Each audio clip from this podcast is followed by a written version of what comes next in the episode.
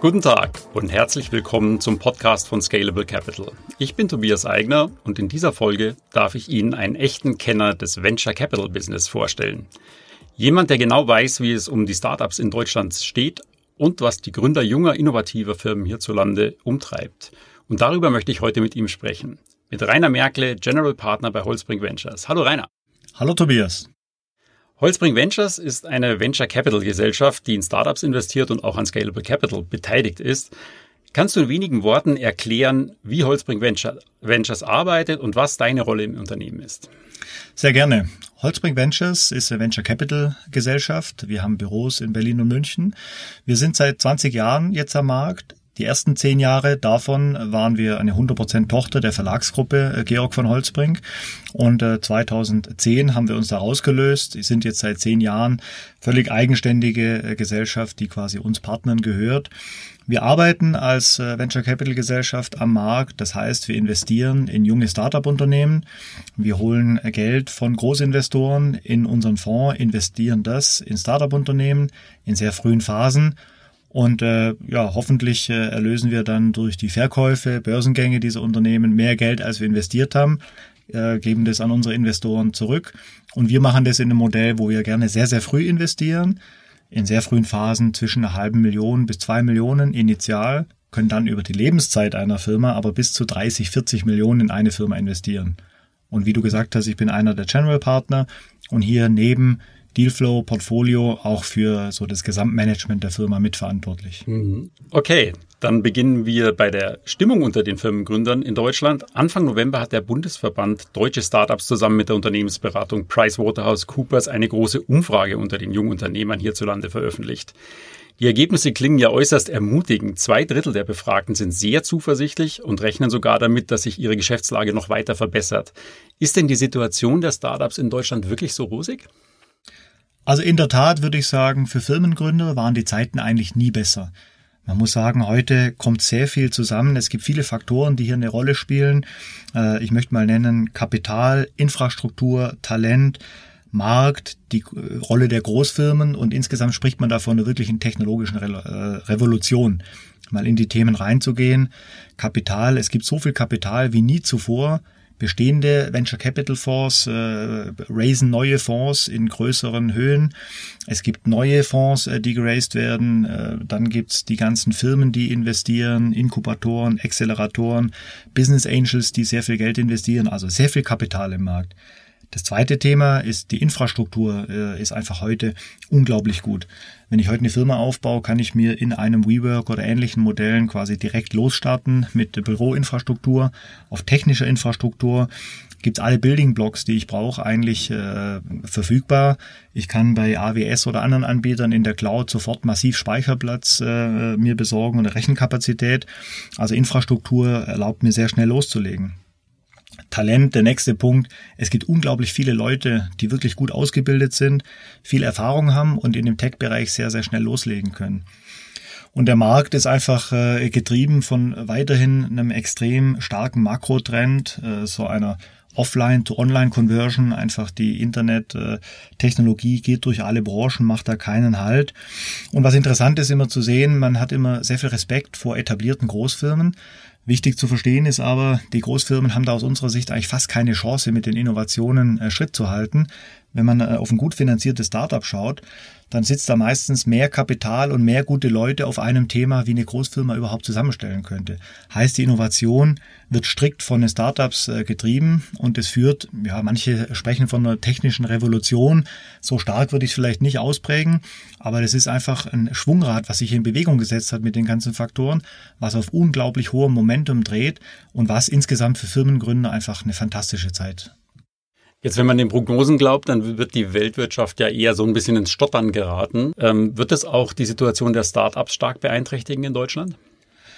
Also auf Makroebene, da traue ich mir keine Einschätzung zu. Insgesamt muss man aber sagen, bei uns im äh, Sektor wird sich, denke ich, selbst wenn es draußen mal krachen sollte, auf Makroebene wird sich das nicht so sehr durchschlagen. Klar wird es schwieriger werden, große Finanzierungsrunden zu machen, wird mal länger dauern, aber man darf nicht vergessen, dass unsere Firmen nicht durch die zwei, drei Prozent Wirtschaftswachstum getrieben sind, sondern von diesem massiven Shift in die Internet-Technologiemodelle und die Firmen, in die wir investieren, wachsen im Normalfall von mehreren, mit mehreren hundert Prozent pro Jahr.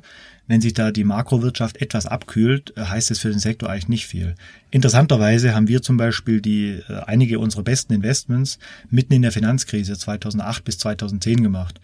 Heißt jetzt nicht, dass ich mich darauf freue, wenn sich die Stimmung ein bisschen eintrübt, aber für Unternehmensgründer äh, sind es interessante Zeiten und ich denke, selbst wenn sich deshalb die Stimmung makro etwas eintrüben sollte, sehe ich nicht, dass das eins zu eins auf die Startup-Stimmung äh, durchschlägt. Sehr gute Stimmung also. Wie steht aber Deutschland bei den Startups im internationalen Vergleich da? Im internationalen Vergleich ähm, muss man sagen, innerhalb von Europa ist Deutschland ganz klar einer der Top 3 Märkte. Also wir sehen, wenn man auf Städte bzw. Länder geht, London, äh, UK, Paris, Frankreich sind so neben Berlin, München in Deutschland einfach die Hotspots. Wenn man mal die Metrik des investierten Kapitals anschaut, dann sind die drei auch die führenden drei. London hat da schon noch die Nummer eins, aber Paris äh, und äh, oder Frankreich und Deutschland äh, ringen hier immer so abwechselnd um die Nummer zwei. Es ist unglaublich viel ähm, hier los äh, im deutschen Markt und Deutschland muss sich da überhaupt gar nicht äh, verstecken. Was ein interessanter Indikator auch ist, wenn man mal anschaut, die Anzahl der Megafinanzierungen, also 100 Millionen oder mehr, die in Unternehmen fließen, war das früher die absolute Ausnahme. Das hat man mal bei Zalando, dann Delivery Hero gesehen, alle paar Jahre. Inzwischen sieht man das fast auf monatlicher Basis, dass große Investoren sehr viel Geld in deutsche Startups investieren. Und es zeigt vor allem, dass hierzulande jetzt wirklich global relevante Unternehmen aufgebaut werden. Und aus unserer Sicht ist das eine große Änderung über die letzten Jahre. Man optimiert hier nicht auf einen schnellen Exit von Gründerseite, sondern man will sehr große, global relevante Firmen bauen, und das ist aus unserer Sicht ein ganz, ganz starker Indikator, der Deutschland absolut in die Top internationalen Märkte setzt. Mhm. Und in welchen Branchen und Technologiebereichen sind die deutschen jungen Unternehmer besonders stark und wo gibt es vielleicht noch Nachholbedarf? Also vor zehn Jahren hat man in Deutschland hauptsächlich von der Business Model Innovation äh, gesprochen. Äh, wir haben das zwar nie so richtig geteilt, denn äh, im Endeffekt, klar kann man sagen, Zalando hat im Endeffekt äh, keine Innovation in den Markt gebracht, sondern im Endeffekt einfach nur Schuhe und Mode online verkauft. Ich habe immer gesagt, es ist viel zu kurz gesprungen, denn wenn man mal die Motorhaube anhebt und schaut, was denn da zum Beispiel in einem Startup wie Zalando damals gebaut wurde, da wurde massiv in Technologie, Infrastruktur, Logistik investiert. Aus meiner Sicht ist äh, Zalando ein absolut führendes Hightech-Unternehmen, was die Bereiche angeht und hat hier weltweit mit die beste Technologie in den Bereichen aufgebaut. Äh, daher glaube ich, war das früher schon immer kurz gesprungen.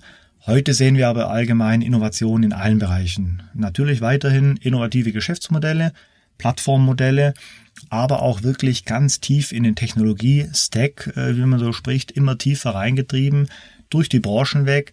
Beispiele sind hier Industrien wie Healthcare, Mobility, auch Industrie, gerade hier in, äh, in München ist das Industrie 4.0 Cluster rund um die TU sehr stark. Also im Endeffekt Innovationen in allen Hightech-Bereichen, mhm. wo Deutschland sich sehr stark positioniert hat. Mhm.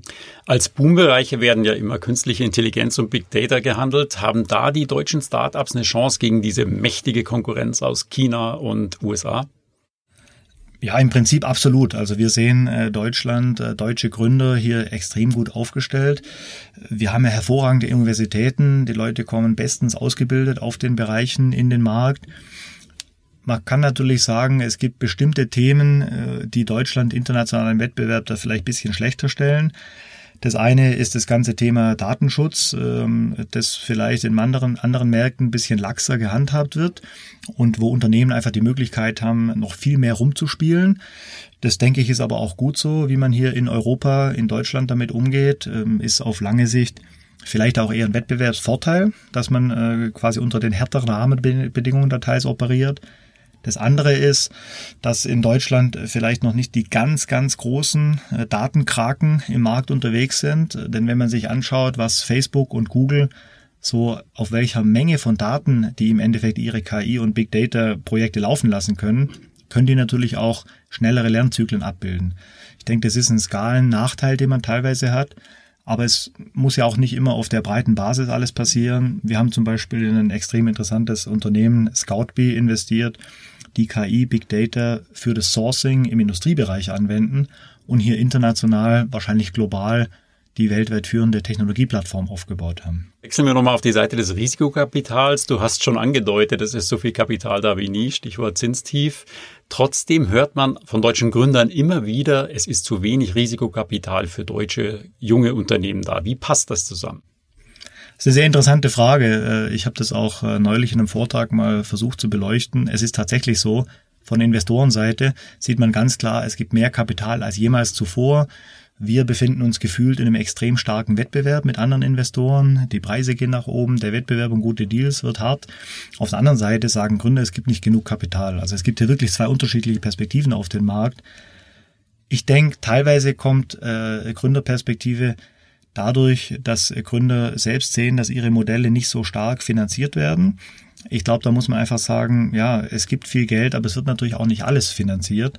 Aus unserer Sicht werden gute Ideen immer finanziert und im Endeffekt ist natürlich äh, die Finanzierungsbranche ist auch so ein bisschen der Filter für gute, äh, sehr gute Ideen, die durchkommen. Und in der Breite gibt es dann vielleicht manchmal die Perzeption, naja, es wird ja gar nicht so viel finanziert. Aber es ist, wenn man das mal auf absolutes Level hebt, ist natürlich weniger Kapital hier da als in anderen Märkten, als in USA oder auch UK. Aber bisher ist auch das, äh, ja, sagen wir, Opportunity Set, also die Anzahl mhm. der Startups, in die man investiert, einfach kleiner. Es entwickelt sich hier aber extrem stark und äh, wie wir da vorher besprochen haben mit den Megarunden, so gehen auch die Anzahl der finanzierten Startups stark nach oben. Also ich bin sehr zuversichtlich, dass sich die Gründerperspektive über die nächsten Jahre da noch weiter ins Positive Welche bringt. Geschäftsidee hat dich denn am meisten oder sehr stark beeindruckt in letzter Zeit? Ja, wir haben sehr viele Beispiele im Portfolio, äh, die mich natürlich alle extrem äh, begeistern. Ähm, wir haben da ganz verrückte Sachen, über die wir zum Teilweise noch nicht so sprechen können, äh, die die nächsten Wochen, Monate auch durch die Presse gehen werden. Es sind aber auch oft Themen, die gar nicht so von außen so sexy, so spannend aussehen, die für uns extrem interessant sind. Ich nenne mal ein Beispiel, auch hier ein Münchner Unternehmen, Alasco. Alasco ist das ehemalige Gründerteam von Stylight, eine Firma, mit der wir sehr erfolgreich äh, gearbeitet haben, die dann äh, zum Exit mit ProSieben auch äh, mit begleitet haben. Und die Gründer haben sich äh, dann drei Jahre später jetzt die Baubranche vorgenommen. Alasco baut eine Software-as-a-Service-Plattform für die Baubranche, die hilft Projektsteuerern, die Finanzströme in ihren Projekten klarer äh, zu managen. Hört sich von außen jetzt erstmal nicht so spannend an, aber wenn man schaut, wie diese Branche heute arbeitet, ist ein extrem innovatives Konzept, was von Tag eins äh, für die äh, Beteiligten in der Baubranche einen echten Mehrwert hat. Und solche Themen faszinieren mich, wie man so riesige Industrien wie die Baubranche dann auch in heutiger Zeit noch wirklich mit einer Innovation massiv nach vorne bringen kann. Und wir sehen da total äh, großes Potenzial für solche Ansätze. Gibt es Merkmale, an denen du ein erfolgreiches Startup vorzeitig erkennen kannst?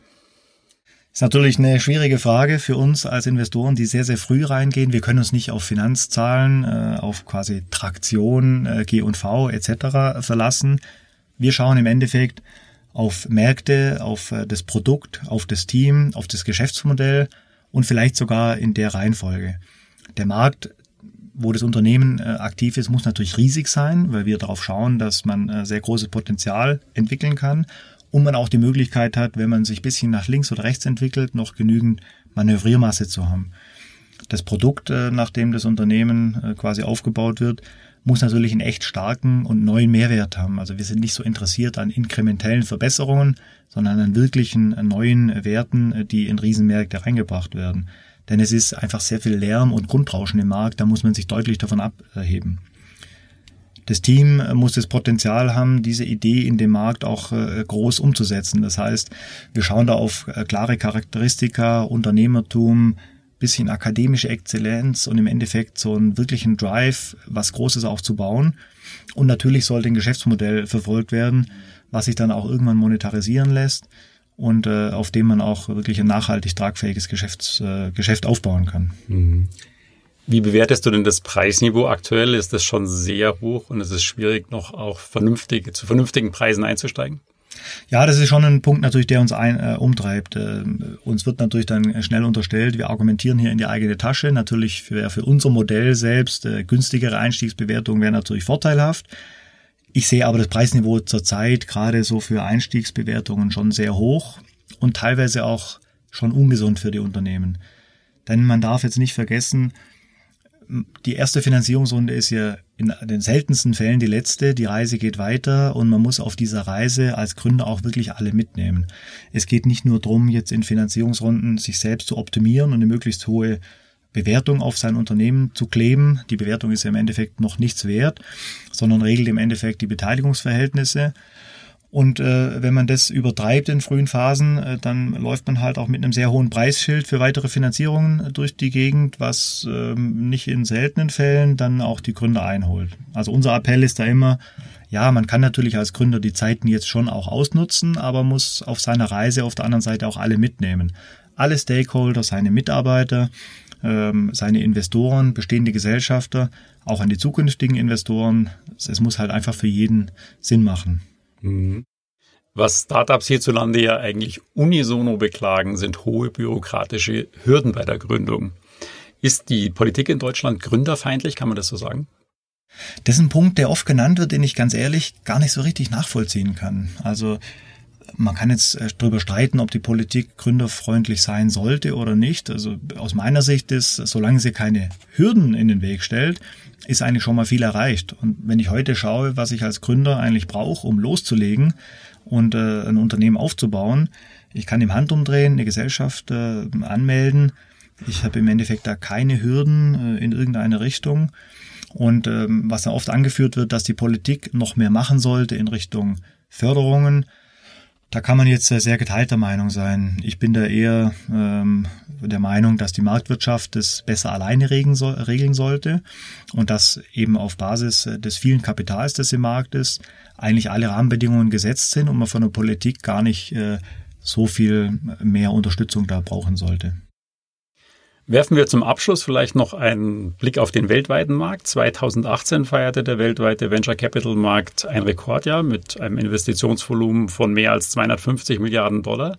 219, 2019 wird diese Marke nicht erreicht werden, das ist ziemlich sicher. Was sind die entscheidenden Faktoren für die globale Marktentwicklung so über die nächsten ein bis zwei Jahre?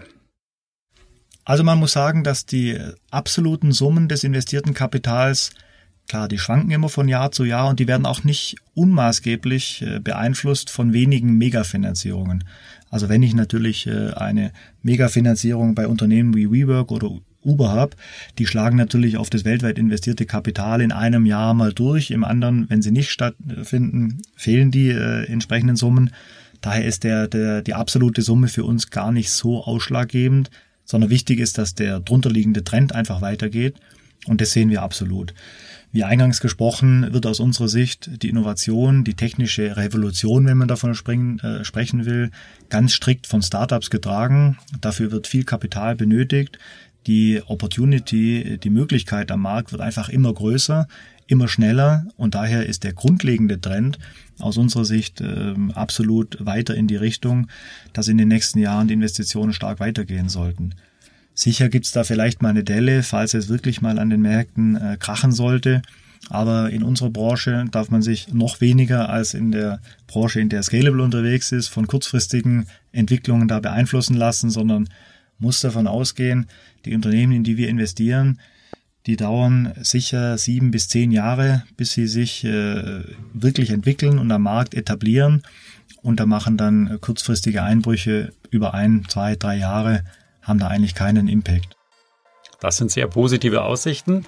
Spannende Einblicke in die Welt der Startups und des Venture Capital. Vielen Dank dafür, Rainer. Danke, Tobias. Und an Sie vielen Dank fürs Zuhören. Ich hoffe, Sie sind auch bei der nächsten Folge unseres Podcasts wieder dabei. Auf Wiederhören. Scalable Capital Vermögensverwaltung GmbH erbringt keine Anlage, Rechts- und oder Steuerberatung. Sollte dieser Podcast Informationen über den Kapitalmarkt, Finanzinstrumente und oder sonstige für die Vermögensanlage relevante Themen enthalten, so dienen diese Informationen ausschließlich der Erläuterung der erbrachten Dienstleistungen. Die Kapitalanlage ist mit Risiken verbunden.